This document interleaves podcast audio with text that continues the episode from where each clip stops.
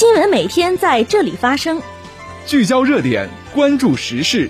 新闻十分报道最真实事件，实时追踪校内外新闻。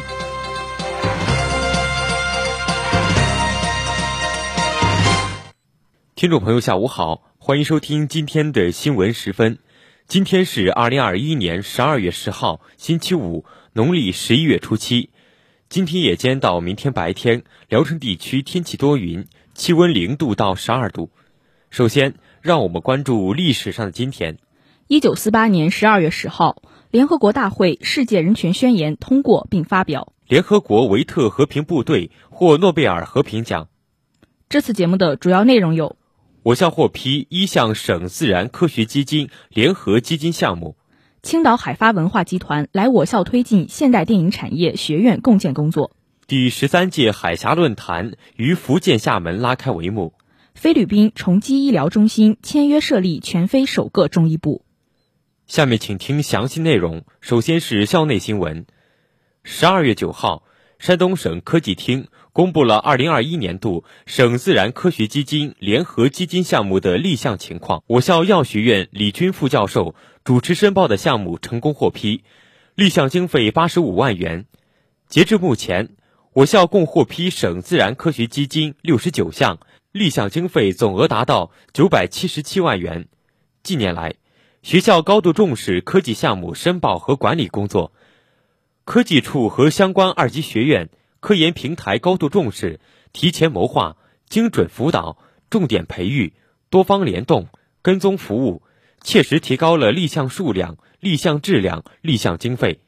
下一步，学校将进一步优化科技创新激励机制，营造良好学术氛围，提升科技管理服务水平，合理谋划项目布局，为学校高质量发展贡献力量。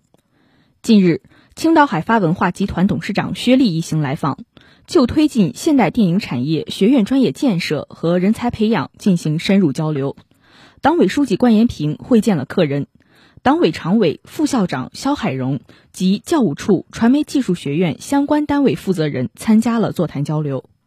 关延平表示，前期双方在推进产学研融合发展和强化应用型人才培养方面取得了积极成效。希望双方紧紧抓住产教融合新机遇，携手在推动教育链、人才链与产业链、创新链有机衔接上争取更大突破。座谈会上，肖海荣详细介绍了学校全面建设高水平应用型大学的目标定位，希望双方以现代电影产业学院为载体，充分发挥双元育人模式的作用，共同培养适合社会需要的高素质应用型人才。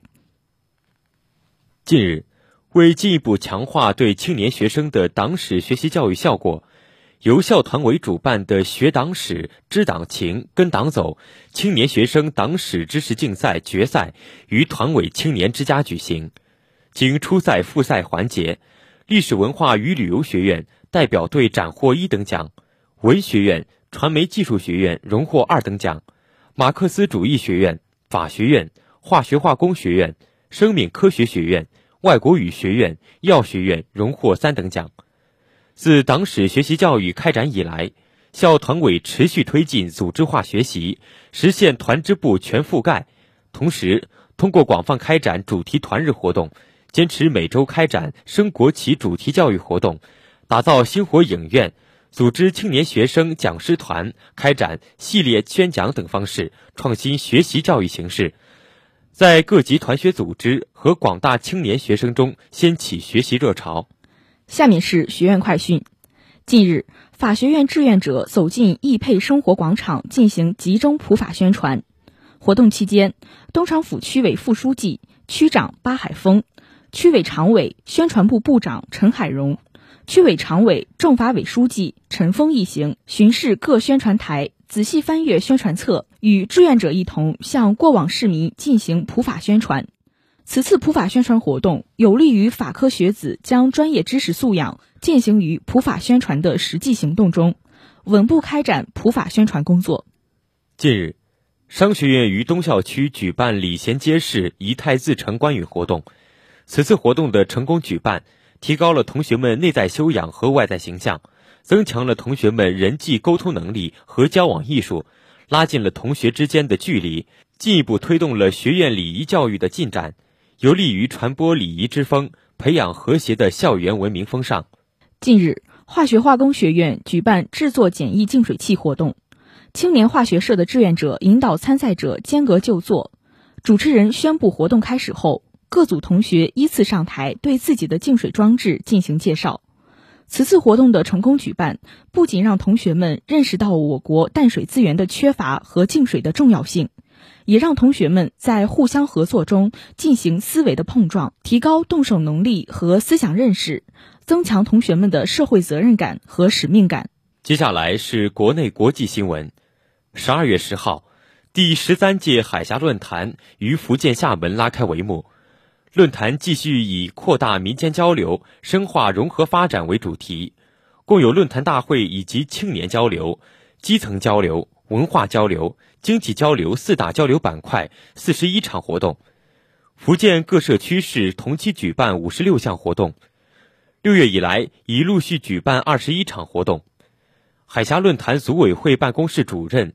福建省人民政府台港澳事务办公室副主任钟志刚介绍，本届论坛持续聚焦两岸基层民众和青少年交流，在基础民众交流层面，论坛围绕两岸基层民众关心关注的民生热点问题，举办相关论坛活动；在青少年交流方面，论坛突出两岸青年交融创新的特点和需求，进一步办好海峡青年论坛等活动。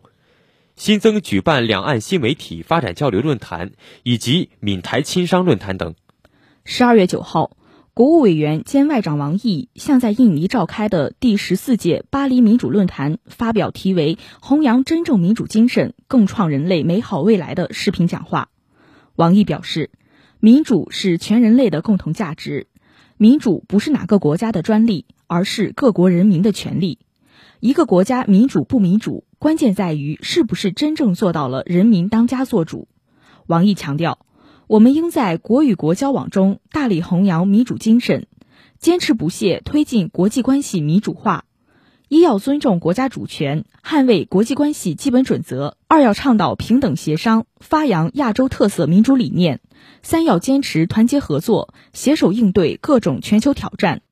本次论坛的主题为“民主服务人类”。推进疫情下经济与社会公正。印尼外长雷特诺等各国官员和专家学者等出席。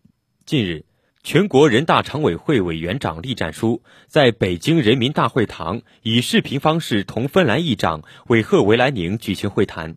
栗战书表示，中芬确立了面向未来的新型合作伙伴关系，两国元首保持密切沟通，为新形势下双边关系的友好合作指明了方向。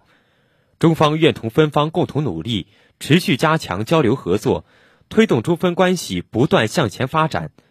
栗战书强调，长期以来，中芬立法机构保持密切友好往来，中国全国人大愿同芬兰议会一道，加强交流合作，为两国关系持续健康发展作出积极贡献，相互学习借鉴立法、监督和治国理政经验。及时批准、修订或出台有利于双边关系发展的法律文件，为务实合作提供法律保障，加强在多边场合的协调配合，促进共同发展。近日，菲律宾重基医疗中心与中国菲律宾中医药中心签署合作协议，双方决定共同设立菲律宾重基医疗中心中医部。这是菲律宾卫生部传统及替代医学研究所颁布中医行业标准指南后，菲律宾综合性医疗中心首设专业中医部。今年，菲律宾卫生部传统及替代医学研究所正式成立菲律宾中医管理委员会，管理中医师的资格认证和标准执行。中医被正式纳入菲律宾的医疗卫生体系。该所总干事安娜贝尔·德古兹曼医学博士。向中国菲律宾中医药中心菲方主任郑启明主任医师颁发了全非首张中医师执业资格证书。据悉，菲律宾重基医疗中心聘请郑启明为中医部主任，中医部将在近期投入运营。听众朋友，今天的新闻时分就为大家播送到这里。编辑严莹莹，播音李诺、宋子健。感谢您的收听，下次节目再会。